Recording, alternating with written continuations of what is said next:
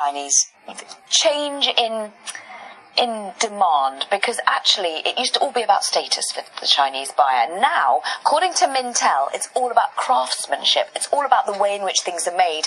Perhaps not having quite so obvious logos, going far more subtle high-end luxury. Mintel says 71% of the most wealthy in China care, China care about the craftsmanship rather than status. They say even they might not go for the uh, brands abroad. They might go for actually Chinese made luxury goods. That'd be a fascinating change of tack. And what are they likely to tell us about the outlook? This is where we want to know will it improve? Will we get better? I think what we should look out for is foreign exchange because we have seen weakening in foreign currencies, particularly in Latin America, of course, the Russian ruble. Berenberg Bank says eventually that will not be such a concern. Okay. But also, though, keep an eye on general underperformance versus the rest of the market. We think many analysts say, look, actually buy Louis Vuitton at the moment. Caroline, thank you. And talking about what Chinese consumers like. Yes, they love pizza, apparently. Their love affair with pizza is continuing. Good news for the world's biggest dairy exporter, Fonterra. Here's a man who's gulped down a slice or two.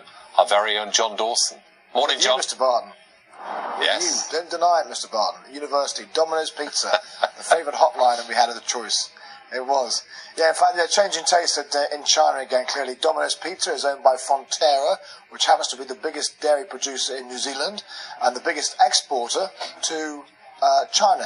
So again, what's happening here is actually the, the uh, mozzarella, would you believe it? The demand for mozzarella because of the demand for pizzas, demand for fast food is dramatically increasing. So the figures are these. Uh, Fonterra plans to boost mozzarella output to 50,000 metric tons per year by September next year, enough for 350 million pizzas, Mark and Anna.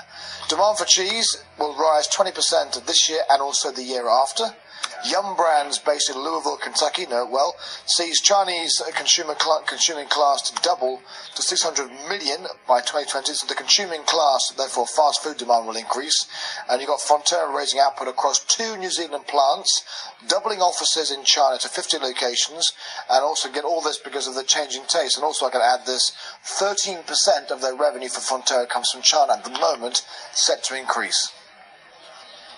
All those shots of pizza have got me feeling hungry. Are you one of these people that could eat pizza at any time of the day, I- or I is there a specific time of the day? I think everything in its place, Mark. There's 6.36 in the morning here in London. It's a little bit too early for pizza. Although maybe if they made one with breakfast cereal, Yeah. you would be, I'd love you'd be a bit of fan. bran flakes and Yes. raisins on. Yes. Yeah, okay. Now there's the taste sensation. John, uh, thank you very much. Up next, uh, um, South Africa's Woolworths is going to buy David Jones. Uh, the shares in David Jones, the retailer over in Australia, uh, jumped in this morning's trade to the most on record. We'll hear from David Jones, chairman. Uh, that's coming up after a short break.